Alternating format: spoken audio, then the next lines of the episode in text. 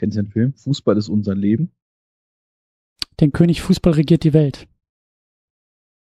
Ich kenne das Lied. Mhm. Da kann ich mich nicht mehr dran erinnern. Mal so in der vermeintlichen Hoffnung, einen schönen Trash-Film zu sehen. Im Kino geguckt damals. Fußball ist unser Leben. Wann war denn das? Boah, 2000 oder so. Du warst ja mutig. Mhm. Ufa-Theater in Hamburg. Das waren Zeiten. Was hast du denn in Hamburg gemacht? Zu Besuch gewesen. Dies, das. Hier, da, dies, das, ne? Kino Mino. Tja, ich weiß nur, wie ich Man in Black 2 im Kino geguckt habe. Ich glaube, irgendwo in Emden oder so. Und dann zu Besuch in Ostfriesland und ich war so sauer. Ich war so enttäuscht. ich habe Men in Black 2, glaube ich, erfolgreich verdrängt. Ja, ich auch, aber ich habe dieses Erlebnis nicht verdrängt, weil ich habe Man in Black 1 so geliebt und das war so, da bin ich ein Stück erwachsen geworden. Das war einfach diese Erkenntnis von, nur weil es die Fortsetzung ist, heißt das noch nicht, dass es gut ist. Und das war, das war ein bisschen, das war eigentlich eine gute Erfahrung für mich, eine wichtige Erfahrung, aber eine traumatische. Die bleiben nicht aus. Ja. Nur wer wirkliche Qual erleidet, kann auch wirkliche Liebe erfahren. Zumindest im Kino. Ist das schon die Einleitung für Blade 2 gewesen? Ich wüsste nicht, wie ich die Assoziationskette aufbauen sollte. Hm. Weil Blade wirkt ja dann doch eher abgeklärt. Das stimmt. Blade, Blade leidet nicht mehr. Mhm. Ist jenseits Blade davon. Lässt leiden. ja, sehr eindrucksvoll. Sehr. dazu kommt auch noch, wer so viel fuchtelt, hat gar keine Zeit zu leiden. Der spürt das Leiden auch noch nicht mal, ne? Der Schmerz wandert ja durch den Körper. Und wenn du aber die ganze Zeit in Bewegung bleibst, dann kann der Schmerz gar nicht hinterherkommen. Ja. Da haben wir's. das Leid zu unterdrücken ist jegliche Blade hebt in Blade 2 etwas auf. Blade nimmt in Blade 2 sein Schwert vom Tisch. Blade packt in Blade 2 ein Kaugummi aus seiner Tasche aus, Geste. Sehr, sehr zweckdienlich. So muss er sich seinen Dämonen nicht stellen. Blade lässt sich die Sonnenbrille zuwerfen, um sie stilvoll aufzusetzen. Ja, aber Blade hätte bei seinem ursprünglichen Modell bleiben sollen. Die hat mehr gestylt. Wenn schon 90er, dann auch mit Überzeugung. Nein, wir sind nicht mehr in den 90ern. Ja, eben, aber Blade ist nach wie vor 90er. Ein Relikt. So. Er ist ein, eine Reminiszenz an dagewesene Zeiten. Er ist ein Dinosaurier, der letzte und einzige Überlebende im Kampf gegen das Böse. Und dieses Böse heißt der Einzug von äh, Indie-Rock in die Techno-Zeiten und Blades kämpft dafür, dass weiterhin Techno und Drum Bass gespielt wird. Aber er versagt, weil er die 90er Sonnenbrille weggegeben hat. Ich will dich ja nicht enttäuschen, Arne, und ich möchte dir dein Filmerlebnis, also das ist ja auch immer eine persönliche Erfahrung. Die möchte ich dir jetzt nicht irgendwie madig machen, aber ich glaube, es ging dann doch um was anderes in dem Film. Oder ich habe zumindest was anderes in dem Film gesehen. Das kann nicht sein. es ging um den Kampf gegen den Indie-Rock, um Drum and Bass in den Pseudo-Raves dieser Welt zu halten und um nichts anderes. Nun denn, nun denn. Schönen guten Tag bei der Superhero Judith. Hallo Christian. Herzlich willkommen, lieber Arne. Da sind wir wieder. Ja. Gut gelaunt, motiviert, wenig traumatisiert. Ich würde das zweite unterstreichen bei den anderen beiden Sachen. Naja, ne? Hast du jetzt etwa einen Monat lang an unserer letzten Sendung geknabbert? ähm, nicht ganz, denn diese Sendungen werden nicht wirklich einen Monat versetzt erscheinen. Ähm, sie sind auch nicht einen Monat versetzt produziert worden. Da können wir ja mal so ein bisschen aus dem Nähkästchen plaudern. Oder? Jetzt stell dir mal vor, ich wäre in dieser kurzen Aufnahmepause gerade mit Lichtgeschwindigkeit unterwegs gewesen. Du hättest das gar nicht gemerkt und für mich wäre ein Monat vergangen. Also halte ich das für eine fiese Unterstellung, ein Monat vergangen ist. Denn warst du das bei Batman wie Superman? Du kamst da durch diese Blitze und hast Bruce Wayne gewarnt und dich gefragt, am I too soon? Am I too soon? Du konntest das verstehen, was der sagt? Ich habe da nur irgend so ein Ge Gemurmel gehört. Naja, und irgendwas mit Lois. Lois ist the key. Aber, hm. okay. Also halten wir fest, ähm, du kannst durch die Zeit reisen. Naja, Trotz ich habe mich ja letzte, letzten Monat schon ganz gut als Willen dargestellt. Das stimmt. Ähm, ich weiß nicht, ob es jetzt schon auf solche, äh, jetzt muss ich mal irgendeinen, irgendeinen krassen Willen mir, mir, mir gerade ausdenken, auf irgendwelche Brainiac oder was weiß ich Qualitäten das schon bringe oder doch dann einfach nur Elijah bin. Nichtsdestotrotz Irgendeine Superkraft muss ich ja haben. Die werden wir im Laufe des Podcasts, also eine, eine super Bösewichtkraft, die werden wir noch finden. Ich glaube, du bist der beschriebene Blade. Ich glaube, du bist also halt auf der Bösewichtseite, weil wenn jetzt der Indie-Pop in die Popkultur ähm, einzieht, dann bist du der Drum and Bass Blade, der mit seiner Sonnenbrille der 90er und den spitzen Zähnen dafür sorgt, dass alle Indie-Rocker mit ihren langen Haaren und der Gitarre totgebissen werden. So sehe ich dich so ein bisschen. So als, als, als Rächer der 90er. also, da du Drum Bass genannt hast, ziehe ich mir den Schuh an. Alles andere aus den 90ern würde nicht lohnen, aber irgendwann habe ich mal auch äh, im Podcast gefragt, was die 90er denn alles eigentlich äh, gebracht hätten und kam zu der Erkenntnis nix.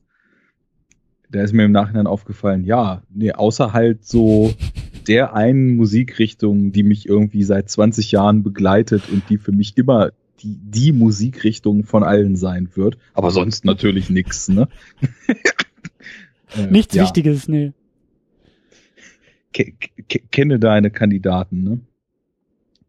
So sieht's aus. Pass auf. Beste Überleitung. Wir kennen mittlerweile ja auch schon Blade. Denn wir sind das zweite Mal im wo sind wir denn? Im Blade-Universum. In der Blade-Trilogie. Genau. Das ist bis jetzt eine Trilogie und eine Serie gibt's ja auch noch, aber ich glaube, die ist eher so ein bisschen von Remake-Charakter hm. getragen. Ähm, wir sind im Jahr 2002 angekommen. Wir sind immer noch mit Wesley Snipes unterwegs. Noch wurde er nicht eingebuchtet für seine Steuerhinterziehung, das kommt später. Ähm, und wir sind, glaube ich, das erste Mal, das ist das erste Mal, oder? Mit Del Toro unterwegs? Ja, den hat man noch nicht. Den, den guten Mann werden wir ja dann noch diverse Male wieder treffen.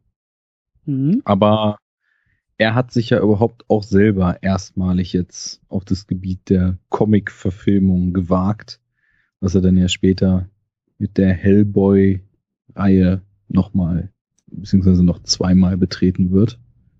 Vorher war ja eher durch sehr, sehr kryptische und als Geheimtipps gehandelte Horrorfilme bekannt. Das passt ja ganz gut in das Thema, was wir letztes Mal bei Blade so als tragend ausgemacht hatten.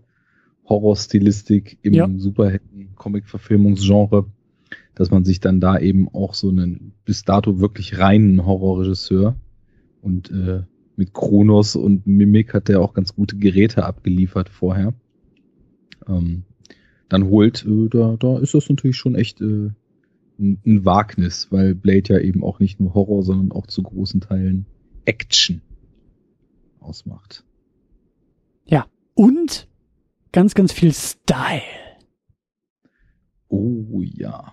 Oder zumindest, ähm, was man in den 90ern, Ende der 90er noch unter Style verstanden hat. Aber. Ja.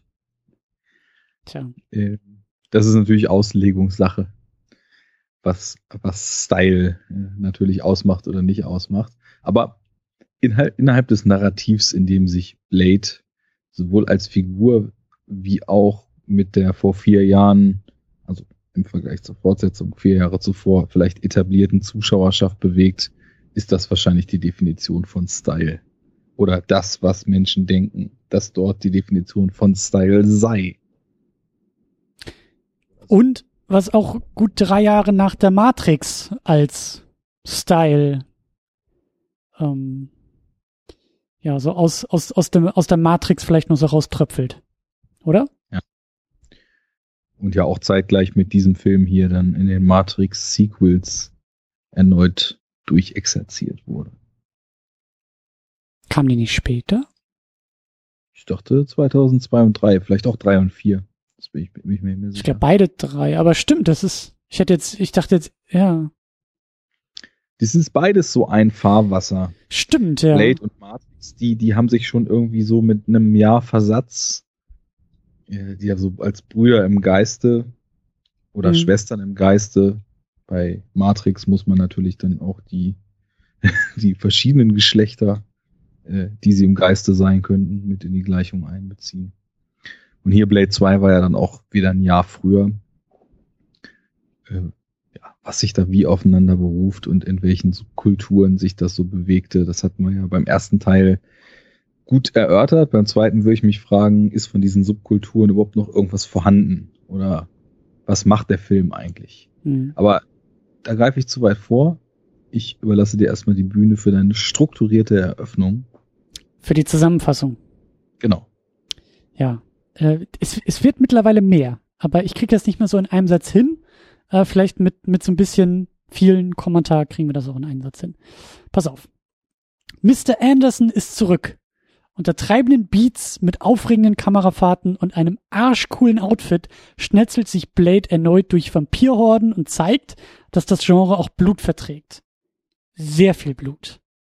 Oder, wie du das auch sehr schön gemacht hast, in wirklich einem sehr kurzen und knappen Satz, as Fortsetzung as it can be. Ja, ja. ähm, wir wissen ja, was bei Fortsetzungen gern so getrieben wird.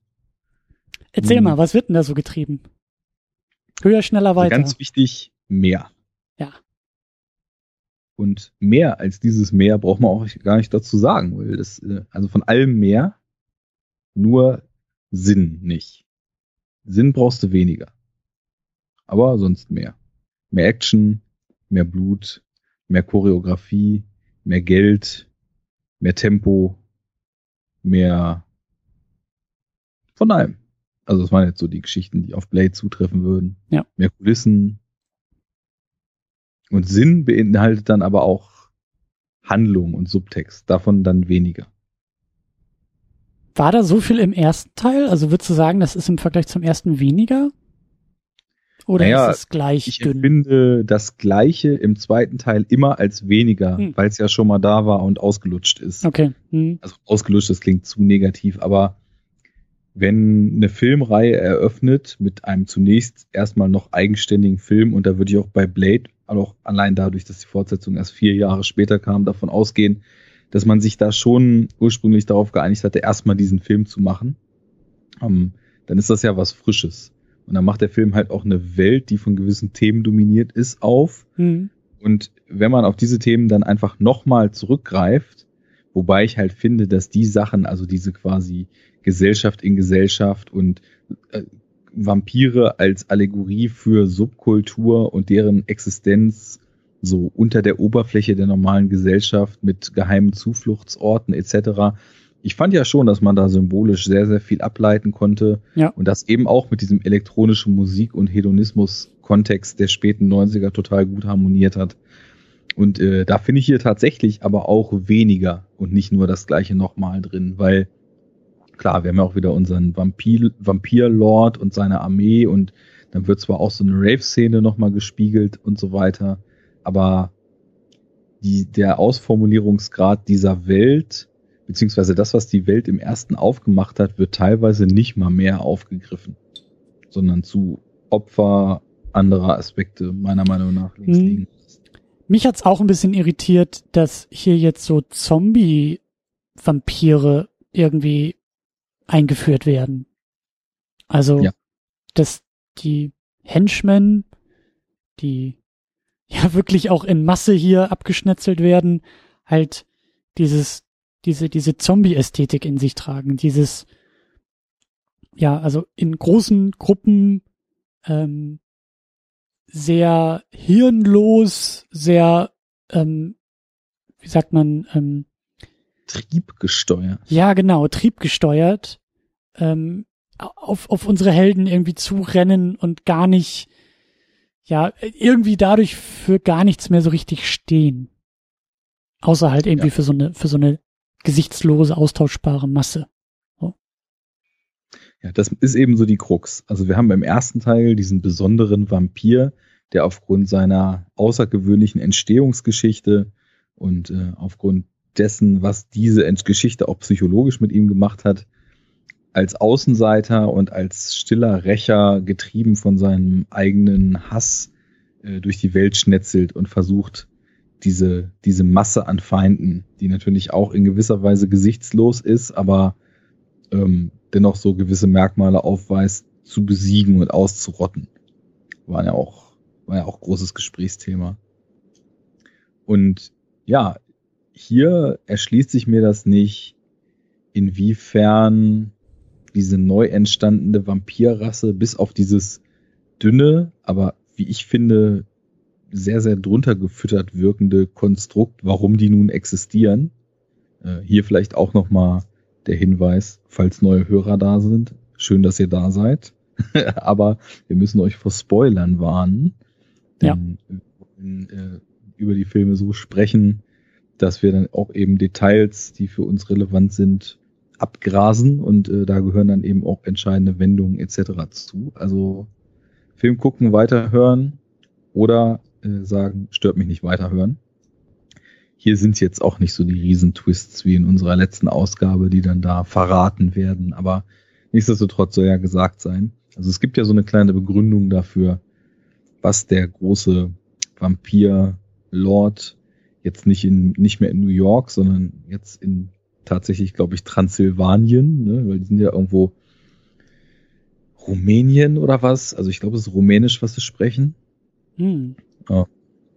Also schon so ein bisschen zur Ursprungsgeschichte des Vampir-Mythos zurück. Aber ohne was damit zu machen, sondern einfach in, in so ein bisschen Form des Name-Droppings. Also der erste endete ja auf so einem Cliffhanger da in Moskau und man sieht am Anfang noch Russland, aber es klang für mich eher so, als ob es Rumänien ist. Ist auch egal. Sie versuchen ja, wenn ich das richtig erinnere, so eine Art Daywalker zu bauen oder irgendwie über Experimente halt die, sich selbst so zu modifizieren, die ganzen Eigenschaften des Daywalkers zu haben. Und da entsteht dann nun diese wilde Mutation. Das ist es dann aber auch schon. Und ich habe das Gefühl, es wurde sich erst gedacht, wir machen eine Fortsetzung, wir brauchen jetzt krassere Feinde als im ersten. Da wollte ich drauf hinaus eben mit dem langen Monolog. Also denken wir uns mal so ein paar Monster aus, die ein bisschen krasser sind und ein bisschen mehr abkönnen und äh, auch normalen Vampiren ans Leder wollen. Und dann eine Weile später im Writing kommt dann so, ja, warum gibt's denn die eigentlich? Na, wir brauchen hier noch irgendeinen Grund. Ja gut, dann wollten die halt da Daywalker züchten und dann ist eben das dabei rausgekommen. So erschien mir das. Hast du das als besser im Gesamtplot verankert wahrgenommen?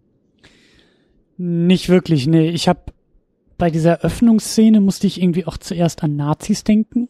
Also durch diese Uniform, ich weiß nicht mehr, was das war, da wird doch irgendwie einer ähm, so in so ein, in so ein, in so ein Untergrund ähm, Klinik altes Gemäuer, wo da irgendwie auch schon so tonnenweise Blut irgendwie rumfließt und so und dann da irgendwie für irgendwelche Experimente herhalten musste und da dachte ich zuerst so, oh, hat das irgendwie so ein, also die Symbolik, diese Uniform und diese Experimente, das hatte irgendwie so ein bisschen was so, ja, soll das jetzt hier irgendwie so, so Übermensch mäßig irgendwie Experimente und äh, so. Aber da konnte ich auch nicht mehr irgendwie viel raussehen. Also ja, so wie du gesagt hast, so diese Daywalker so als Übervampire irgendwie und als, ja, wahnsinnige Kreationsexperimente, aber mehr habe ich da jetzt auch nicht drin gesehen. So, das ist schon sehr comichaft in seiner ja. Blässe, würde ich sagen. Der war noch nicht mal Absicht, aber ja. Macht nix. Darf man machen. Ähm, ja. Ja, also es ist einfach dieses die Feinde dürfen nicht dieselben sein, weil den Film haben wir ja schon, wo ein Blade sich gegen Horden von Vampiren slasht. Ja. Also denken uns irgendwelche krasseren Monster aus. Und diese Monster, die sind schon sehr, sehr stark Del Toro-Style. Also ich nehme mal an, er hatte auch einen maßgeblichen Einfluss drauf gehabt. spätestens äh, in der Serie, die er jetzt seit drei Jahren, glaube ich, als Creator zumindest macht, The Strain, äh, wird man dann auch diesen Fable für eher so eine tentakelartige Form der Vampire vielleicht auch wiederfinden. Gab es dann auch sogar Theorien, dass es irgendwie in diesem Blade-Universum noch angesiedelt ist. Ich kenne da jetzt nur die erste Staffel von, die ich ganz gut fand. Ähm, keine Ahnung, ob da dann noch ein Blade-Verschnitt auftaucht, aber es ist schon irgendwie ein schönes Update, sage ich mal. Mhm. Das auf jeden Fall. Also gerade auch diese, also diese, diese, ja, oft ist es glaube ich auch irgendwie CGI, aber diese, diese Effekte, diese, dieses Make-up und diese, diese Art von Vampir, die ja irgendwie so total eklig diesen Kiefer irgendwie so aufbricht und das fand ich auch total klasse gemacht. Also ähm, unabhängig jetzt von dieser vielleicht eher ähm, einfachen Art der ähm, Schurken und der Schergen, aber diese Inszenierung finde ich halt ziemlich cool und es ist halt, es ist eklig, es ist gruselig, es ist, es ist in diesem Horrorbereich angesiedelt, den wir letztes Mal auch hatten. So, und das finde ich immer noch frisch. Äh, hast du recht, ähm, geht, geht aber sogar noch weiter. Also letztes Mal, da war es dann teilweise so dieser, dieser blutige, dieser sogar etwas splatterige Horror und so, so ein atmosphärisches Gefühl. Hier geht's mehrfach in so eine Richtung, dass man wirklich so diesen Body Horror mit schleimigen Mutationen, mit den aufklappenden Kiefern, irgendwelchen äh, ausfahrenden Tentakeln, mit Obduktionen, wo Brustkörper abgenommen werden und irgendwelche schleimig glibberigen Organe in unheimlich hoher Frequenz vor sich hin pochen. Also wirklich so die Schiene Del Toro davor, David Cronenberg etc., wo, wo mit, mit Schleim und äh, Gedärm also tatsächlich ein Ekelgefühl auch erzeugt wird. Das hat es? Das hat für dich funktioniert? Naja, also jetzt nicht so, dass der Film auf mich einen großen emotionalen Impact hatte, aber ich habe einfach, sage ich mal, diese Ursprünge des Ganzen und auch den Fable des Regisseurs da identifizieren können. Es war jetzt kein Existence, Capital X, Capital Z, ähm, falls du den von David Cronenberg zum Beispiel kennst, mhm.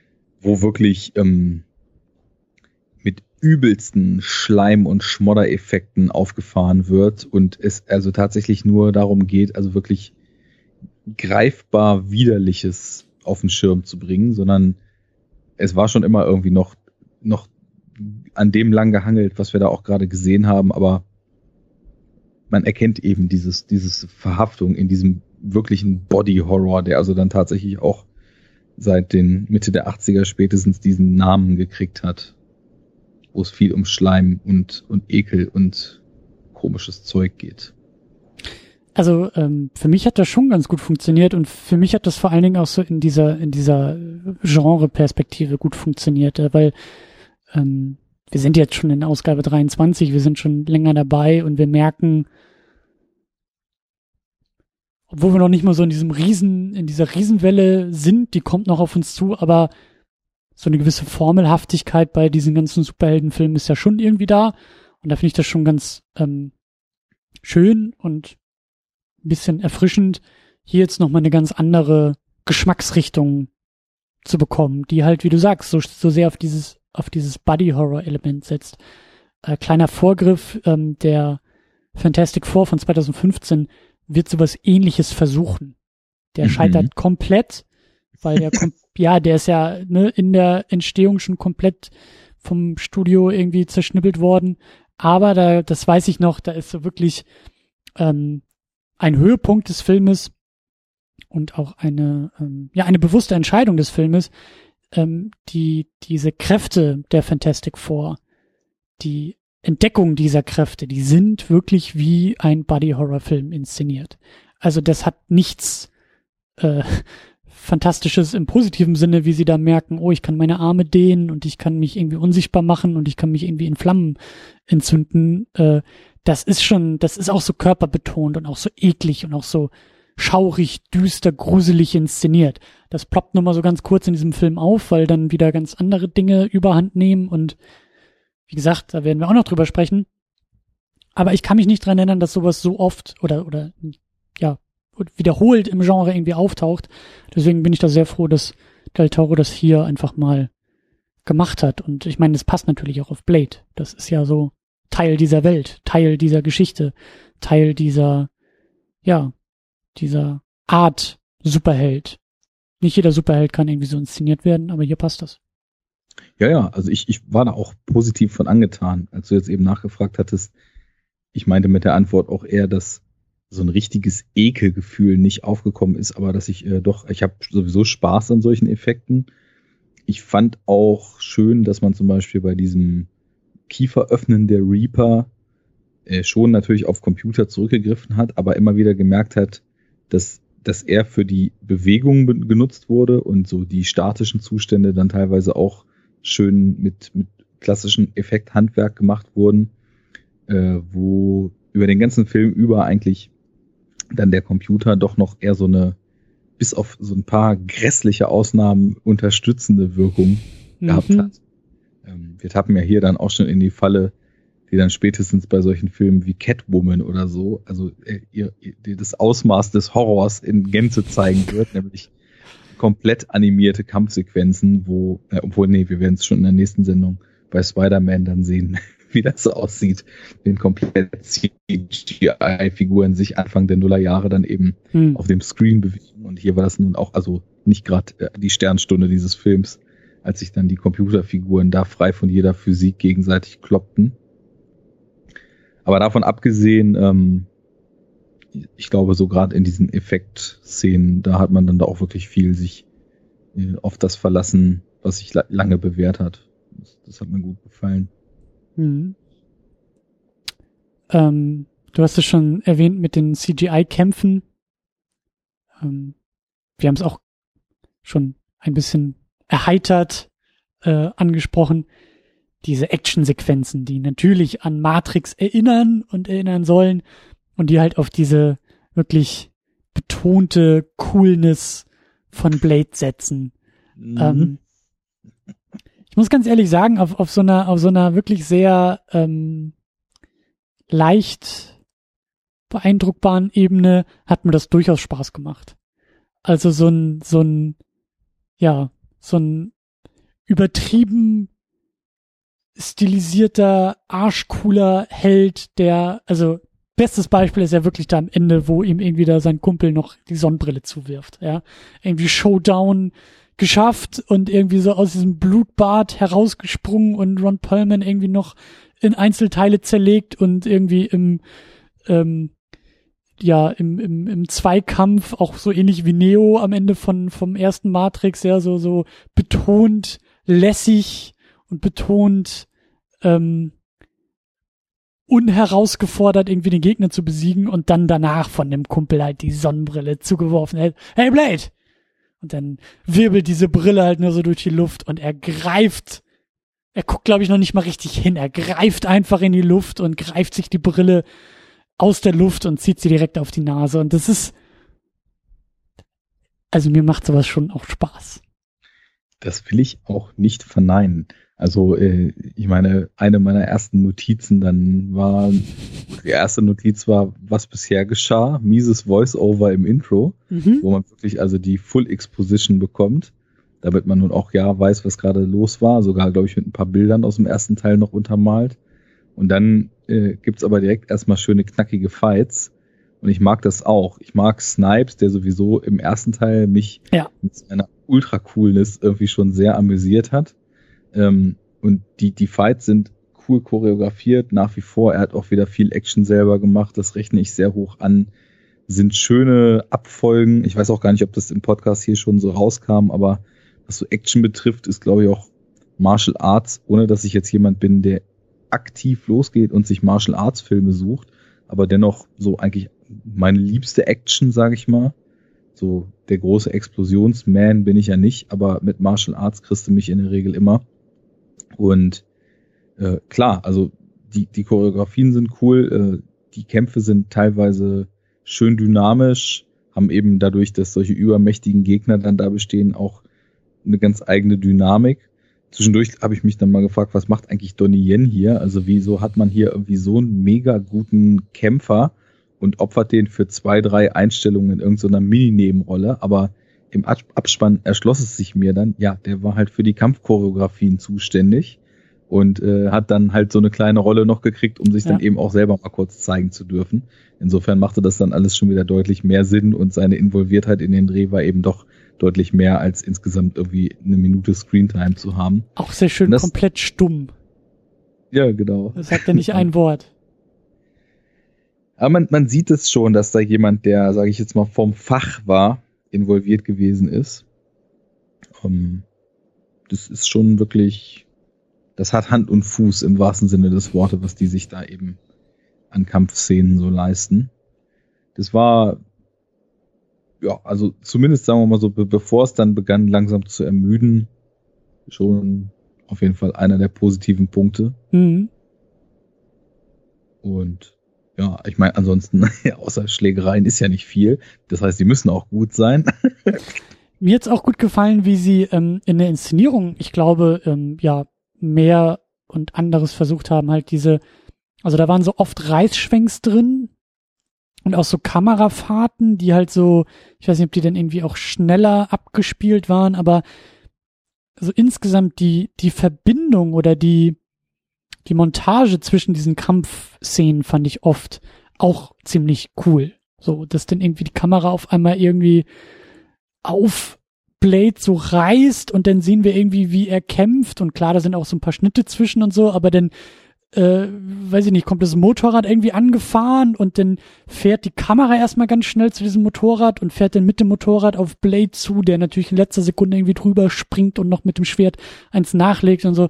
Das fand ich auch schon, schon ziemlich cool. Also das, klar, das Ding ist jetzt ja kein, kein, also gerade unter heutigen Verhältnissen kein, kein super duper Blockbuster, ähm, aber ähm, man hat was versucht. So, die Inszenierung, du sagst, die Martial Arts Kämpfe und so, das ist schon da, wie sagt man, da, da, da sieht man das Geld. Da wurde Geld ausgegeben, da hat man sich Mühe gegeben. Ähm, generell so in der Inszenierung, auch mit den, was du auch gesagt hast, mit diesen Body Horror äh, Special Effects und so, das ist schon, ja, das ist schon, das ist schon fett anzuschauen. Ähm, ist halt dann, glaube ich, so inhaltlich eher ein bisschen dünner. Man merkt auch deutlich, dass der, also würde mich jetzt sehr wundern, wenn der nicht mehr Geld als der erste zur Verfügung gehabt hat. Ich habe gerade nochmal versucht, das hier nachzugucken, aber auf die Schnelle, beim ersten Teil waren es estimated 45 Millionen. Oh, ist aber nee, das ist, nee, doch, das Budget. Krass. Das hätte ich jetzt gar nicht gedacht, aber ja, doch, der hat ja auch schon einiges Interessantes gemacht. Okay, gut, bei dem jetzt nur 54. Das, hm, ich hätte gedacht, was so die Kulissen und so weiter betrifft, aber vielleicht ist auch schon drei Monate später wieder meine Erinnerung daran, in welchem Scope so der erste agiert, vielleicht ein bisschen geschrumpft. Vier Jahre später sind natürlich so verschiedene Computergeschichten, die der Film jetzt hier macht, dann auch schon wieder deutlich günstiger geworden, als das noch 98 der Fall ist. Und vor allen Dingen, wenn sie das in Osteuropa gedreht haben, dann ist es da ja auch noch mal ein bisschen billiger. Ich weiß nicht, wo sie den ersten gedreht hatten. War das eine US-Geschichte? Das weiß ich auch nicht, aber wir haben ja auch hier im in dem Film jetzt einen internationalen Cast. Gut, im ersten waren auch Udo Kier und so weiter, aber schon so verschiedene, verschiedene Gesichter, die man dann auch eigentlich nicht in so einem vermeintlichen US-Film vermuten würde. Ja. Den guten Thomas Kretschmann, ne? Er war, er, er, er war der Imperator äh, Vampir, genau, oder? Ja. Blau angelaufene Obervampir. Ja. Da musste ich auch nochmal genauer drauf gucken. Also ich habe das auch gelesen in, in, in, in der Besetzungsliste und dann dachte ich auch die ganze Zeit, wo bleibt der denn? kommt der denn da mal? Aber ja. Ja, aber was hat der Film denn sonst zu bieten? Ist das schon alles? Sagen wir schon, müssen wir da schon aufhören bei der Inszenierung? Ist das schon so das, das Aushängeschild? Klar, die Musik ist auch wieder spannend und äh, treibend ja, aber halt auch so in die gleiche Kerbe. Und zwar, also sind schon ein paar schöne Stücke bei, ne? Das Ronnie Size und Cypress Hill Collab. Klar. Auf dem Rave läuft, die ist schon ganz nice. Also dann in der zweiten Hälfte des Raves, ne? Um wieder alles führt zu Drum Bass, ne? Kannst du nichts machen. ähm, ja, ich, ich, ich versuche natürlich was zu finden, weil also von der Sache her ist mir der Film erstmal grundsympathisch, weil Blade halt super gut war. Mhm. Und es gibt so einen Trope, den ich hier dann, ich, ich glaube, auf eine Art und Weise wiederfinde, dass ich ihn vorher so in den Superheldenfilmen noch nicht gefunden habe. Und das war dieses, um den noch größeren Feind zu besiegen, muss ich eben auch erstmal mit dem Feind ver verbündet werden. Ist mir da jetzt was entfallen, dass wir das schon mal hatten, oder ist das vielleicht so eine kleine Premiere fürs Genre? Wie genau war das denn hier bei Blade 2? Naja, wir haben ja, ähm, also eigentlich war er natürlich immer im Kampf gegen die Vampire. Ja. Diese Reaper haben aber ja die Eigenschaft, dass die halt eben nicht Menschen, sondern Vampire aussaugen. Ja. Und dann eben in Reaper weiterverwandeln, weil das ja ein hochinfektiöses Virus ist.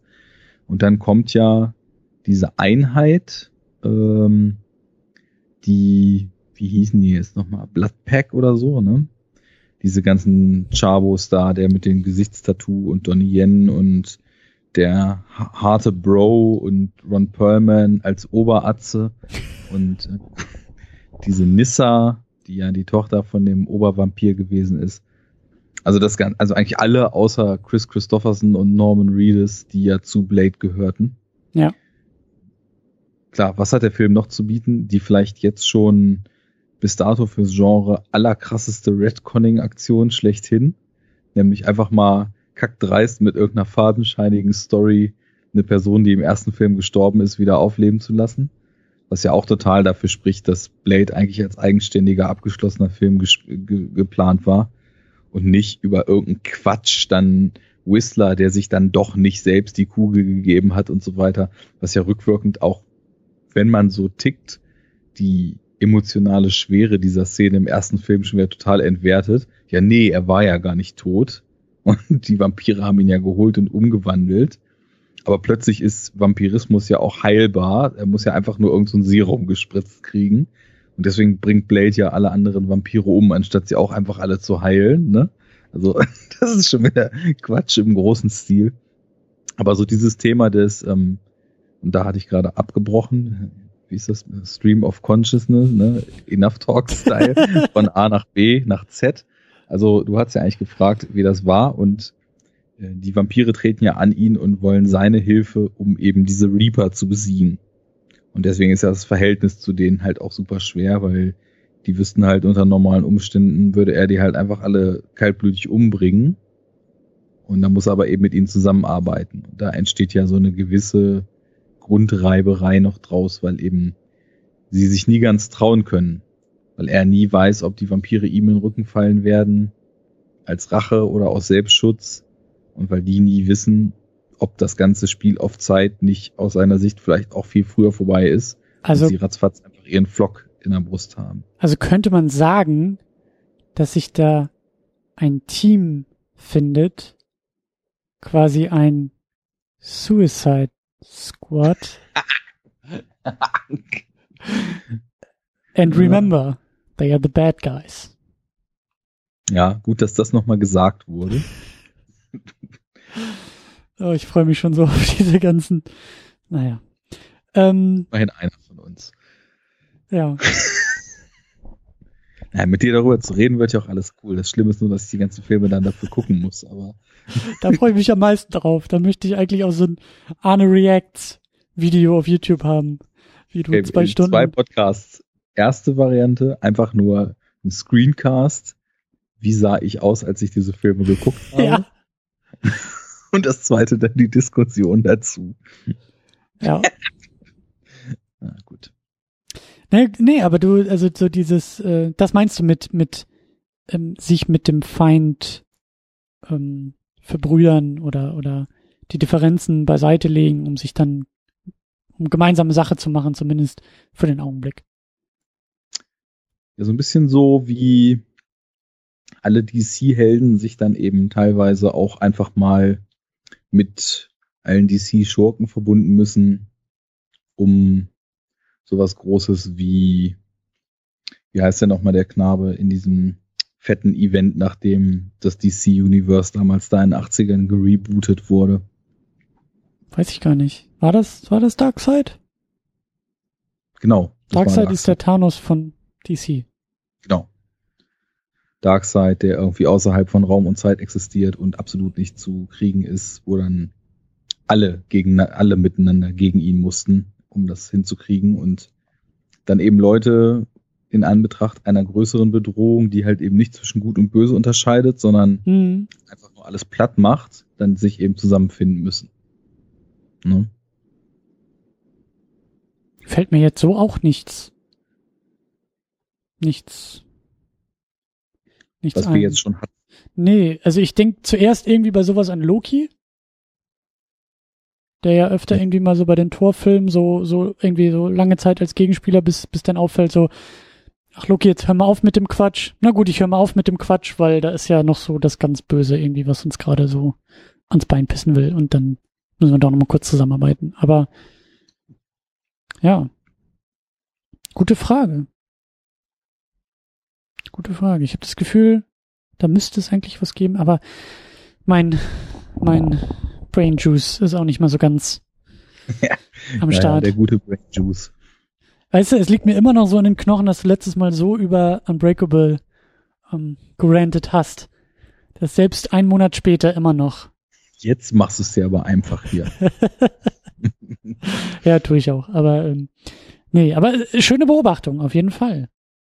Die, ja, die Notwendigkeit, was ja eigentlich für so eine Fortsetzung ähm, eine nette Idee ist, weil das halt mal nicht äh, mehr ist, sondern das ist schon ein bisschen was anderes zu sagen, okay, über uns, also den Konflikt aus dem ersten Teil zu pausieren, weil man einfach merkt, da drüber, über uns, über unserem Konflikt ist noch ein viel größerer Konflikt, der uns, der beide Seiten äh, betrifft und wir uns deshalb irgendwie zusammen äh, raufen sollten.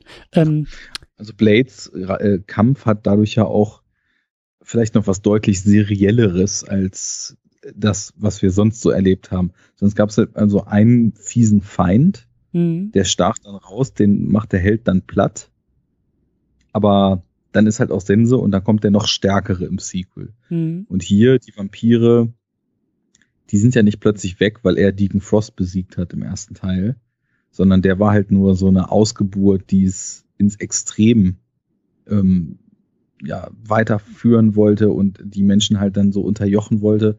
Im Grunde genommen ist es dann aber halt schon so, dass, äh, dass, dass er ein Symptom dieser, dieser großen Masse besiegt hat, aber immer noch gegen Windmühlen reitet. Ne? Und äh, dann, dann kommt quasi so eine dritte Partei hier noch dazu. Und dementsprechend, er bekämpft halt nicht Partei 1, Partei 1 ist platt und dann mhm. kommt Partei mhm. 1b, sondern es kommt ein neuer Player und äh, so werden die Karten dann halt mal ganz neu gemischt, anstatt dass einfach nur dieses platte Gut gegen Böse Schema ausgereizt wird. Wobei dieses Gut gegen Böse Schema bei Blade ja sowieso total verwaschen war. Also wir haben ja auch so einen Anti-Helden, das hatten wir ja diskutiert und so eine moralische, ziemlich starke Fragwürdigkeit in dem, was er da tut, auch aufgrund seines sehr, sehr fragwürdigen Antriebs. Und das gibt natürlich eigentlich schon einen schönen Spin in diesen ganzen Konflikt, wie er hier jetzt besteht.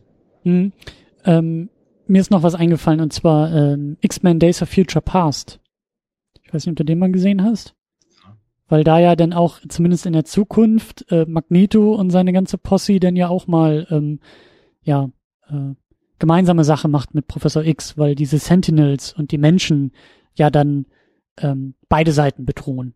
Ne? genau und, sowas meine ich. ich. Ich kam eben auch nicht drauf. Das ist zum Beispiel auch ein Beispiel, wo die, die sich eigentlich immer bekämpfen, ja. wo man das Gefühl hat, es ist schon in der DNA kodiert, gegen das Gegenüber zu kämpfen. Und, ein schönes, ein schönes Bild für diese Filmreihe, ja.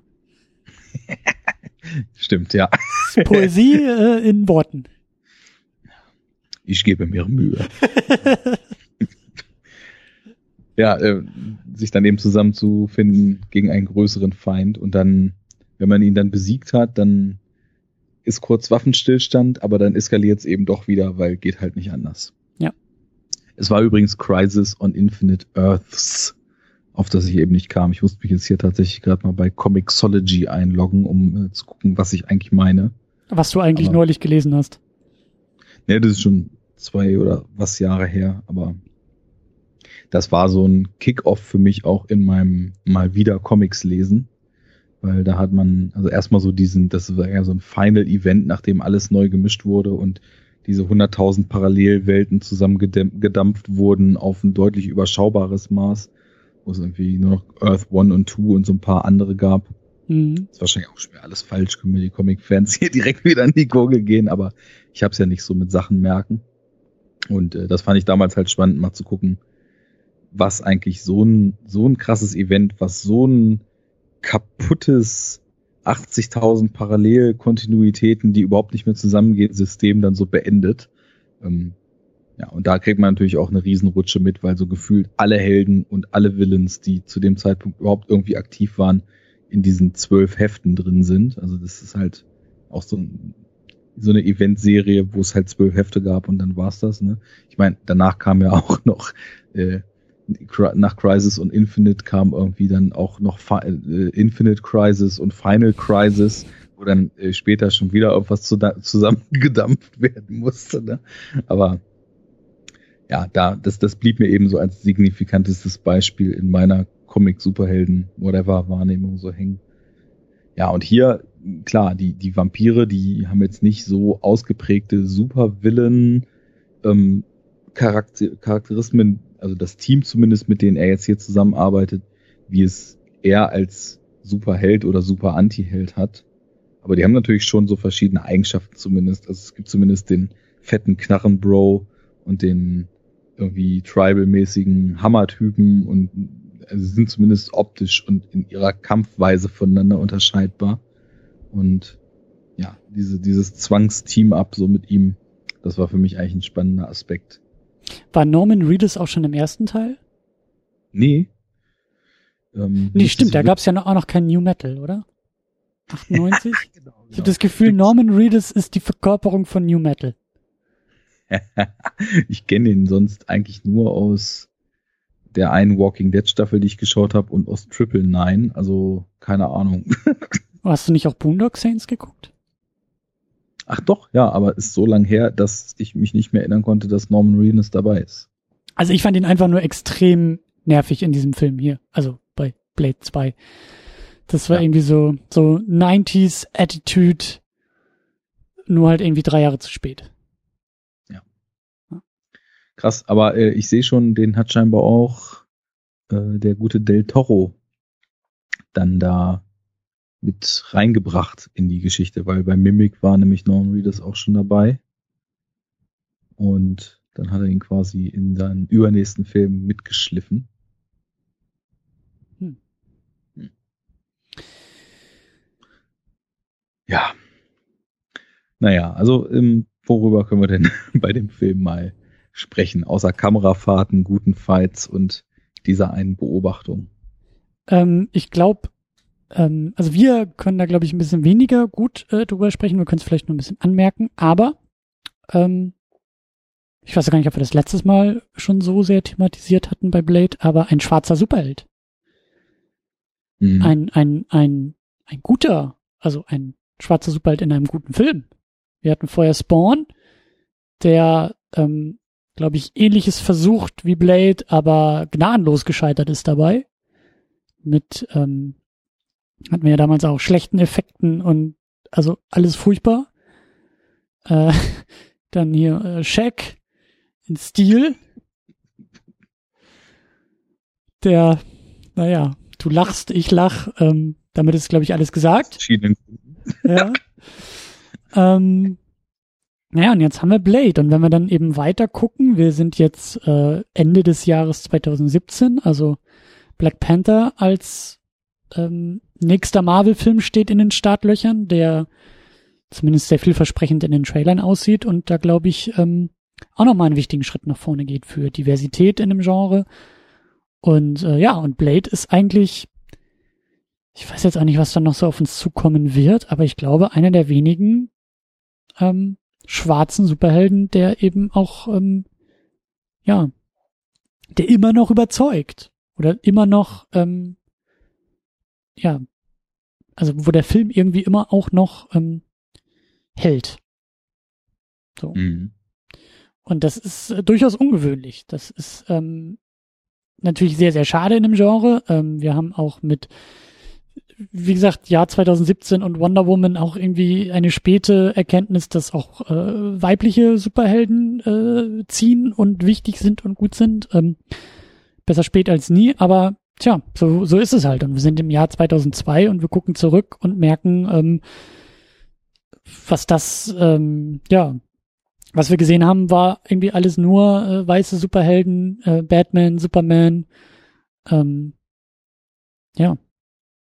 Und jetzt mal ganz blöd gesagt, ne, wenn man das fast noch mal ein bisschen weiter aufmacht, äh, da wird an Diversity tatsächlich jetzt in dem Film hier also einiges aufgefahren. Weil, also ich meine, quasi die Anführerin von diesem Vampir-Team, mit dem er da sich zusammenschließt, ist ja, äh, also soll ja in dem Film quasi rumänischstämmige Vampirin sein, ist aber effektiv, glaube ich, eine chilenische Schauspielerin. Ist aber quasi auch so als, als Lady mehr oder weniger da so die Strippenzieherin. Dann haben wir äh, zwei US-Typen dabei, haben äh, einen Asiaten dabei, haben Blade so in der Hauptrolle. Also es ist schon interessant, wie aus verschiedenen Ecken sich dann natürlich auch immer wieder so mit den verschiedenen zugehörigen Klischees. Ne? Also der Schwarze ist arschcool, der Asiate kann Martial Arts, der Ami ballert nur rum und hat dicke Muskeln und so weiter, aber scheißegal. Also das gehört ja irgendwie auch zum Actionfilm-Genre so ein bisschen dazu. Und wenn ich den Film hier als irgendwas klar sehen würde, dann glaube ich so primär als Actionfilm oder vielleicht so 70 Prozent Action und 30 so diesen, diesen Horror-Einschlag, den der Film auch noch hat. Von der Superhelden-Sache jetzt mal ganz abgesehen. Ja. Und ja. schon schön, dass man sich da halt eben nicht einfach nur irgendwie jetzt blöd gesagt so die Schauspieler, die halt beim Dreh in Osteuropa gerade günstig waren, zusammencastet und gut, dann hätte man halt irgendwie einen Haufen Balkan-Darsteller und das wäre halt auch mal was anderes als der typische Ami-Cast, aber so haben wir dann eben ja, von, aus, aus allen Richtungen was und das äh, ist ein schönes Abbild. Hm. Ich weiß nicht, wie das damals bei Spawn war, aber wir haben natürlich jetzt auch einen Film, der zumindest hier ähm, ähm, in der DVD ab 18 ist. Ich weiß nicht genau, das müsste man ja, glaube ich, auch nochmal parallel nachverfolgen können, was so das amerikanische, US-amerikanische, was da die Wertung war. Also die Altersfreigabe, ob das wirklich R-rated war ähm, oder was anderes. Aber ähm, es ist zumindest ja in der Inszenierung, in diesem Horrorbereich und hier eben mit der deutschen Freigabe halt kein Kinderkram. ist kein, kein Film für Jugendliche oder Kinder. Ähm, du guckst auch gerade nach, oder? Was, was die. MPAA sagt Rated R for strong pervasive violence, language, some drug use and sexual content. Na, siehst du. Das ist auch ungewöhnlich. ja, ja. Aber auch eine Sache, die das Genre äh, auch im Jahr 2017 irgendwie neu äh, für sich entdeckt. Oder gut, vielleicht war es, wann war Deadpool 16, glaube ich, ne?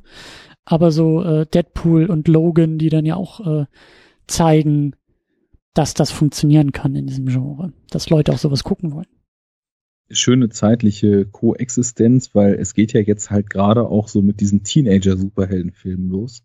X-Men würde ich da noch nicht ganz reinrechnen, aber im gleichen Jahr kommt dann eben Raimi's Spider-Man, der ja witzigerweise ja. auch von einem Ex-Horror-Regisseur ist und auch zwischendurch irgendwie mit viel Stilistik und Tropes arbeiten wird, die ursprünglich ihre äh, Herkunft aus dem Horror haben aber dann eben in diese Teenager-Richtung und eben auch diese vermeintlich für Teenager taugliche Identifikationsfigur eintaucht und da dann eben was aufmacht, was wir so in der Form bis jetzt nicht hatten. Ja. Haben wir ja auch vorher schon drüber gesprochen, dass jetzt mit Rogue bei X-Men erstmalig man auch so jüngere Protagonisten hatte oder überhaupt auf der äh, School for the Gifted oder wie es hieß. Vorher aber ja eigentlich meistens eher so erwachsene Männer in irgendwelchen Anzügen rumliefen wo dann die Identifikation, wenn überhaupt darüber kam, dass halt Kids die Comics cool finden, aber. Oder bei Howard the Duck erwachsene Enten, aber ja, du hast recht. ja, äh, das lassen wir mal ein bisschen außen vor. Ja, aber da ist er hier dann noch ein Vertreter, der in eine ganz andere Richtung geht und wenn man so auf den Kanon guckt, was da noch so kommt, in eine Richtung, die sich halt nicht so richtig durchsetzen wird, ne? Ja, oder zumindest ähm, vergessen wird, würde ich es vielleicht eher nennen. Also, weil Blade, also jetzt auch der zweite uns zeigt, das kann man schon machen, das geht schon, das funktioniert schon. Diese Horroraspekte, diese Horrorelemente funktionieren in dem Genre. Ähm, also das Superhelden-Genre, was wir ja hier auch immer heraufbeschwören, ist ja nun mal kein äh, wie jedes Genre kein kein klassisches reinrassiges Genre, sondern das ist ja ein Misch äh, Genre und andere Genre können da ja mit rein und dann hast du halt ne so ein Mischmasch aus mehreren und so und dann wird's ja richtig schön. Ähm, mhm. Und das zeigt Blade einfach. Das zeigt, also diese diese beiden Filme zeigen uns, das funktioniert. Das funktioniert ähm, inhaltlich, das funktioniert in der Inszenierung, formal funktioniert das. Ähm, aber es ist irgendwie, also wie gesagt, auch mit, mit der, mit der Besetzung Wesley Snipes als Blade funktioniert auch sehr, sehr gut, aber das wird halt irgendwie, weiß ich nicht, vielleicht vergessen. Vielleicht, ich weiß auch noch nicht, der Blade Trinity steht ja auch noch äh, vor unserer, vor unserer Sichtung, der steht uns auch noch ins Haus. Ich weiß nicht, ob der einfach so furchtbar ist, dass der wieder alles kaputt gemacht hat. Keine Ahnung, aber auf jeden Fall ähm, finde ich das, also ja, ein bisschen kurios. Also ich hatte Blade vorher nicht auf der auf dem Schirm. Ich habe die Filme vorher äh, nicht geguckt, sondern jetzt halt in diesen für diese Podcast-Besprechung. Und ich habe das Gefühl, dass gerade so jetzt in der Gegenwart im Jahr 2017 echt so so Hollywood sich gegenseitig auf die Schulter klopft für für Erkenntnisse, die dann auf einmal, ups, schon vor irgendwie 20 Jahren und 17 Jahren gemacht wurden, nämlich, hey, schwarze Superhelden, Filme ab 18, das Ganze mit viel Blut im Horrorbereich, das geht. Das wollen die Leute, also wenn man es gut macht, dann gucken sich das auch Leute an. Das ist jetzt irgendwie keine neue Erkenntnis, aber es wird so ein bisschen wie eine neue Erkenntnis gefeiert. Und das finde ich eigentlich ganz erfrischend, das mal so zu sehen. Ja, ähm, ist eigentlich ein alter Hut, nur er wurde vergessen, da hast du schon recht. Und ich habe mal so geguckt, es kamen ja auch noch weitere relativ harte Filme, wie das Punisher-Ding von 2004 etc. Aber das waren halt nicht so die, die die Wahrnehmung geprägt haben, sondern ja sich jetzt so erinnert, dann denkt man eher so die Vorgänger dieser Tradition, die jetzt Marvel MCU und so weiter fortführen, dass das halt diejenigen sind, die dann entsprechend da den Weg geebnet haben. Ist, ist vielleicht auch eine gute Beobachtung, dass es, dass es vielleicht auch ähm, ein bisschen darauf ankommt, was so drumherum passiert in einem Genre. Ne? Und wenn du jetzt im gleichen Jahr 2002 hast du ja auch gesagt, irgendwie Sam Raimi Spider-Man kommt daher, ähm, bricht irgendwie Kassenerfolge ohne Ende und, und hieft vor allen Dingen auch in den äh, Einspielergebnissen auf einmal dieses Thema ganz weit nach oben.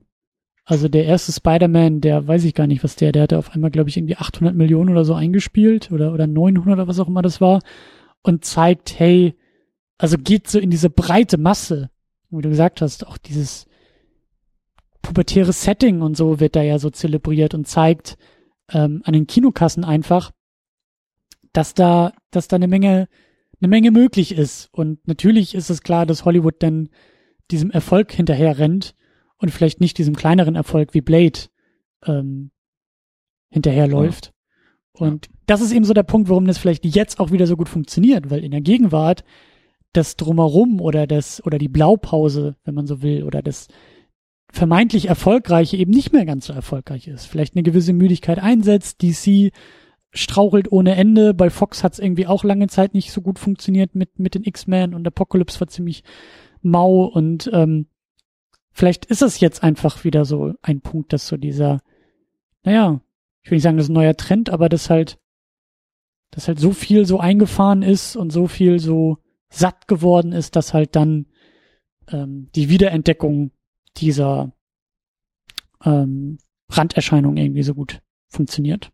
Es muss ja auch passieren, weil die Studios werden schon merken, oh fuck, äh, wir haben jetzt für die nächsten Jahre übrigens noch 26 Filme angekündigt. Plötzlich zieht das Spider-Man-Reboot nicht mehr so. Ja. Plötzlich äh, sind es am Startwochenende nur noch eine halbe Million und nicht mehr eine Million Zuschauer. äh, könnte hier ein Status quo eingefahren sein, wo zig Kinogänger schon seit Jahren sagen, ja, wir sind schon längst am Status quo, das geht gar nicht mehr voran. Und äh, dann links und rechts zu gucken, was kann man eigentlich machen hm. und hoffentlich den Weg zu gehen, dass vielleicht halt so irgendwie die Main MCU-Filme nach wie vor halt der gleiche glatte Stil, sage ich mal, sein werden, aber einfach mal zu schauen, was geht denn und so ein bisschen Abwechslung in das Genre reinzubringen, das wäre ja nur wünschenswert. Und da frage ich mich sowieso immer, wieso so stark diese Meinung besteht, dass halt alles immer gleich sein muss. Wahrscheinlich, weil irgendwie das ein Experiment mal scheitert, so sehr gefürchtet wird, dass man dann halt irgendwie dieses mediocre Ding, was aber gut performt, halt auf ewig hinnimmt und die, das Ding halt totreitet. Ja, wäre schön, wenn es so kommt. Aber wir sind schon wieder. Ja. Ich habe ja am Ende der letzten Folge schon sehr sarkastisch auf diesen Film verwiesen und bis jetzt klang ich ja eigentlich so ganz okay. Und es ist auch bei weitem nicht so, dass ich so ein Riesenproblem mit dem Film habe. Mhm.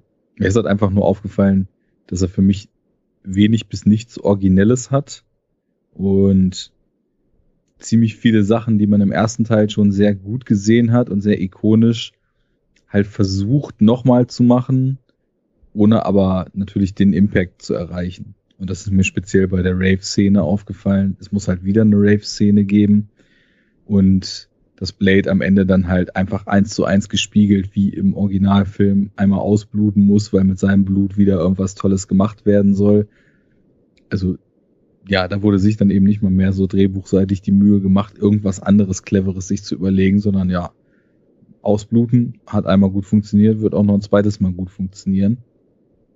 Ich konnte mich aber insgesamt durch den Style und äh, da muss ich halt dazu sagen, dass ich das ähnlich sehe wie du, dass audiovisuell, Kameraführung etc. styletechnisch wirklich viel gerissen hat. Viele schöne Shots, gute Ideen, auch mit Ausleuchtung, irgendwie diese ganze Kanalisationsszene so gegen Ende, die hatte ja schon so was sehr, sehr Entrücktes. Da hat man da tatsächlich das Gefühl gehabt, man ist in einem Horrorfilm eher durch irgendeine Gruft unterwegs oder so. Also da ist auch ähm, die Genreanleihe definitiv da und man bleibt im Horror. Das hat mich alles definitiv bei der Stange gehalten. Also irgendwann habe ich dann gedacht, so jetzt, jetzt reicht's auch hin, jetzt habe ich genug gute Fights gesehen, jetzt wurde genug geschossen, ist genug explodiert und äh, diese Rahmenhandlung über den Vampir und über den Verrat und über äh, diese Geschichte dann mit der von Norman Reedus gespielten Figur, das war für mich alles so, ja, ob das dann nun kommt oder nicht, weil es erschien mir dann eher wie ein Vehikel für coole Action-Szenen, für coole Sprüche, für reichlich Gefuchtel. Und all sowas. Ja. Aber insgesamt ähm, ja, schon noch so, dass, dass ich das Gefühl hatte, der Film weiß, wo drin er gut ist und das zelebriert er halt auch. Ja. Eben Fights, äh, zackige, zackige Inszenierung etc. Ja, würde ich auch sagen der Film ähm, punktet in der Inszenierung ähm, und die, die, die Story und der Rest ist eher zweckmäßig. Was halt öfter auch in dem Genre natürlich der Fall ist. So. Kann man machen, ähm, bringt jetzt irgendwie der Genre nicht voran, aber äh, füllt es vielleicht ganz passend aus. So. Ja, wobei ich mich dann auch dann schon frage, ist denn hier jetzt so groß das, das Super drin? Also, das, das fällt mir schwer, diesen Superheldenbegriff da so richtig drauf anzuwenden, weil wir mit so, so stark gemischten Vorzeichen arbeiten. Also, ja, im, im Grunde genommen, Blade hilft ja schon den Vampiren unter der Prämisse, dass er das wahrscheinlich tun muss, um was noch fieseres als die Vampire von der Welt abzuwenden. Also ist der Superheldenbegriff wahrscheinlich schon gegeben. Er ist nur nicht so klar fühlbar, finde ich, weil dieses ganze Prozedere, was da passiert, irgendwie total von der Welt der Menschen abgekoppelt stattfindet. Also er ist so komplett in so eine Vampirwelt eingetaucht, ähm, die unter so einer ganz diffusen Bedrohung steht. Und auch was die Schauplätze betrifft und so weiter, wirkt das alles sehr, sehr stark der eigentlichen Zivilisation entrückt. Da hatte Blade mit diesem urbanen Setting des, des vorherigen Teils deutlich stärkeren Realitätsbezug und auch sein Handeln dadurch automatisch so das Gefühl deutlich stärker im Sinne vom Schutz der Menschheit so stattzufinden. Hier ist das ein bisschen abstrakter, deswegen, hm. ohne das überhaupt vorher so groß reflektiert zu haben, hatte ich, glaube ich, erstmal auf Anhieb so Probleme, sehe aber schon, warum man ihn da nach wie vor, glaube ich, einordnen kann, so in diesen Kontext des Superhelden. Ja, das ist eine gute Beobachtung, ja, das stimmt schon, dass er eher so ein bisschen für sich und bei sich oder in seiner eigenen Welt, ich finde auch das Wort entrückt, passt da sehr gut, mhm.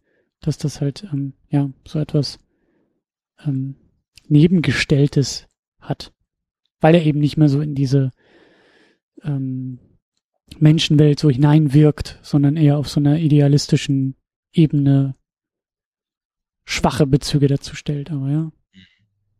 Ja. Ja, aber du hast natürlich das mit deinem Satz ja auch so schön ausgedrückt. Es Fortsetzung as it can be. Also. ja. ja. Mehr vom Gleichen und. Und, und auch oft besser vom Gleichen. Also ich hatte jetzt irgendwie schon den Eindruck, dass der hier in der Inszenierung einen drauflegt. Im Vergleich zum ersten. Also, ja. Ja, teils ja, teils nein. Also sowas wie zum Beispiel diese Kanalisationsszene, die ist wirklich klasse gemacht.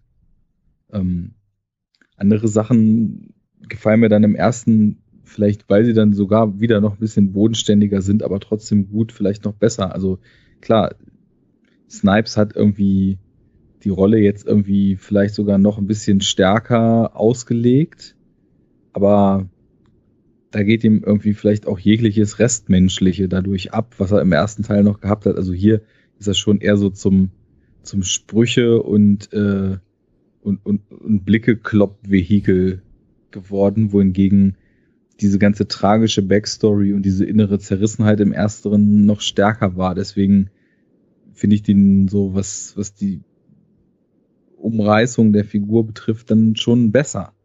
Und das ist, das spielt natürlich wenn man so sehr mit so einer Figur durch den Film durchgeht, eine größere Rolle. Weil, also man, man, man fiebert halt auch irgendwie anders mit, wenn es da noch so einen gewissen Unterbau gibt. Den kann man hier natürlich auch als gegeben annehmen, ne? Nur er hat halt wirklich gar keine emotionalen Beats mehr. Mhm. Sondern ist halt schon so die One-Liner und, und äh, krass Fight- und Kick-Maschine, die halt alles ohne mit der Wimper zu zucken macht höre ich da eine gewisse, ein gewisses Plädoyer heraus, dass das vielleicht gar kein Superheldenfilm mehr ist?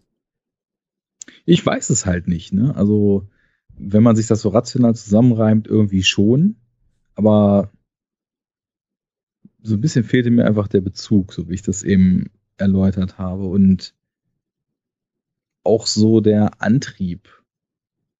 Weil völlig egal, wie sehr jetzt mein Fable ausgeprägt ist oder nicht, ich glaube, ich habe auch mittlerweile so schon so meine Vorstellung davon entwickelt, was ich von Super- oder Anti-Helden halt mhm. erwarte. Und das ist irgendein nachvollziehbarer Antrieb, der sie dazu bringt, eben auch in Grenzsituationen zu gehen. Und das ist hier mir zu sehr, glaube ich, als Selbstläufer inszeniert, was die Figur so betrifft die macht das halt für coole Action-Szenen und nicht mehr in irgendeinem größeren Scope. Das finde ich gut. Ich glaube, das hat mich überzeugt, dass wir den einfach nicht mit dazu packen. Ja. Dass da vielleicht, wie gesagt, ich kenne den letzten noch nicht, den dritten noch nicht, aber vielleicht so eine gewisse, so einen gewissen Fall der Kurve irgendwie schon haben, dass der ja, also gerade wie du das so argumentiert hast, dass halt diese Coolness nur noch als Selbstzweck funktioniert und dadurch eine gewisse, also vielleicht irgendwie super ist, weil es irgendwie cooler als im Vorgänger und damit halt irgendwie mehr, aber es fehlt halt irgendwie der Bezug, es fehlt der Unterbau darunter und damit halt vielleicht mehr Coolness, aber leere Coolness ist. Ja. Und äh, dass man damit dann vielleicht so ein bisschen auch daran kratzt. Ja, ich habe auch so das Gefühl, wenn man den jetzt dazu nehmen würde, dann müsste man eigentlich anfangen, jeden zweiten Zombie-Film auch dazu zu nehmen, weil da halt auch immer, ähm, weil man kämpfen muss, gegen so eine gesichtslose Masse gekämpft wird. Aber natürlich ist auch immer der Realbezug da. Die Leute wollen A, sich selbst schützen und B, natürlich irgendwie diese Krankheit, Seuche, was auch immer am Ausbreiten hindern. Aber so diese Getriebenheit, ob nun aus Selbstlosigkeit, ob nun aus irgendwelchen niederen Motiven, aber die steckt da nicht mehr drin. Ja, ja das finde ich gut. Das hätte ich jetzt auch nicht gedacht. Also ich dachte im Vorfeld, dass wir den einfach so durchwinken und sagen, ja klar, komm mit auf die Reise durch das Genre. Aber ähm, ja. Also wir lassen natürlich den ersten drin. Auf jeden Fall. Der, der hat ja sogar in unserem Pantheon sich seinen Platz erarbeitet bis jetzt. Ja. Wo ich mich auch wirklich nach wie vor sehr drüber freue. Aber ist ja nicht unverdient, von daher ja. Ehre, wem Ehre gebührt. Aber der nicht. Der, es ist irgendwie ein kleiner, netter Film, der sich dann irgendwann so ein bisschen totläuft, aber die Motive werden halt zu sehr fallen gelassen. Vielleicht Vielleicht entwickelt sich Blade hier ein bisschen zu sehr in die Richtung von Spawn. Das kann tatsächlich sein. Weißt du, was ich meine? Das Spawn ja. war ja auch so, so, so, so leer und so ähm, übertrieben cool. Ja. Gut. Gut. Dann klammern wir den aus, aber ich glaube, das, was wir als nächstes machen, womit wir ins neue Jahr starten werden, ähm, den müssen wir nicht nur einklammern, sondern dem müssen wir auch einen eigenen kleinen Schrein bauen und äh, du hast es schon erwähnt, in dieses Pantheon, glaube ich, aufnehmen. Das kann man schon mal im Vorfeld zu so sagen. Wir werden nächstes Mal über Spider-Man sprechen. Den ersten von 2002. Ja. Erneut zum zweiten Mal. Stimmt. Die eine Sendung bei Enough Talk hängt uns nach. Ja, aber das ist doch gut, dann können wir durch den auch ein bisschen schlanker gehen. So. Und ich meine, wir kommen ja auch immer mehr in diese Region von Filmen, über die auch schon so viel geredet wurde und so viel geschrieben wurde, dass wir uns dann vielleicht auf so ein paar Highlights und so ein paar ähm, Genre-Überlegungen konzentrieren können, weil wir die Filme vielleicht nicht nochmal so grundlegend erklären müssen. Das ist doch auch schon mal gut. Es wird weniger kryptisch in Zukunft. Aber es wird auch bald wieder kryptonisch. Ja, das interessiert mich ja auch. Juti. Wir werden sehen. Ich bin jetzt auch schon soweit bedient. Äh, sind auch trotz eines Films, wo ich auch im Vorfeld wieder dachte, naja, allzu viel kann man da eh nicht zu sagen, äh, dann doch äh, wieder etwas über unsere ursprünglichen Schlankheitsziele hinausgeschossen. Wir werden es nicht los, wenn ich involviert bin. da kann man nichts machen. Naja, aber ist also, äh, wir machen keine fünf Stunden Enough Talks zu einem Film. Ja, ich meine, Unsere letzte Episode waren ja auch nur vier Stunden. So, sagen wir machen immer nur fünf. Ich hätte das so schön auf Twitter gelesen, als ich glaube, äh, Stefan hatte das irgendwie getwittert, der ja. meinte, ja, endlich mal wieder vernünftige Längen bei Enough Talk oder was, irgendwie 236 Minuten oder sowas. ähm, ja, schön. Schön, schön, schön. Aber, ja, du hast recht. Wir machen hier den etwas schlankeren Sack dann zu. Wunderbar. Dann bedanken wir uns fürs Zuhören. Mhm. Und wünschen viel Freude mit Capes und Schlüppern. ja, ich könnte es nicht besser ausdrücken. Ähm, ich glaube, das wird auch irgendwann auf meinem Grabstein stehen. Hatte viel Freude mit Capes und Schlüppern. Capes und Schlüppern. ja, in diesem also. Sinne, äh, macht es gut, kommt gut ins neue Jahr und äh, wir sehen uns und hören uns. Tschüss. Ich winke auch nochmal virtuell. Auf Wiedersehen.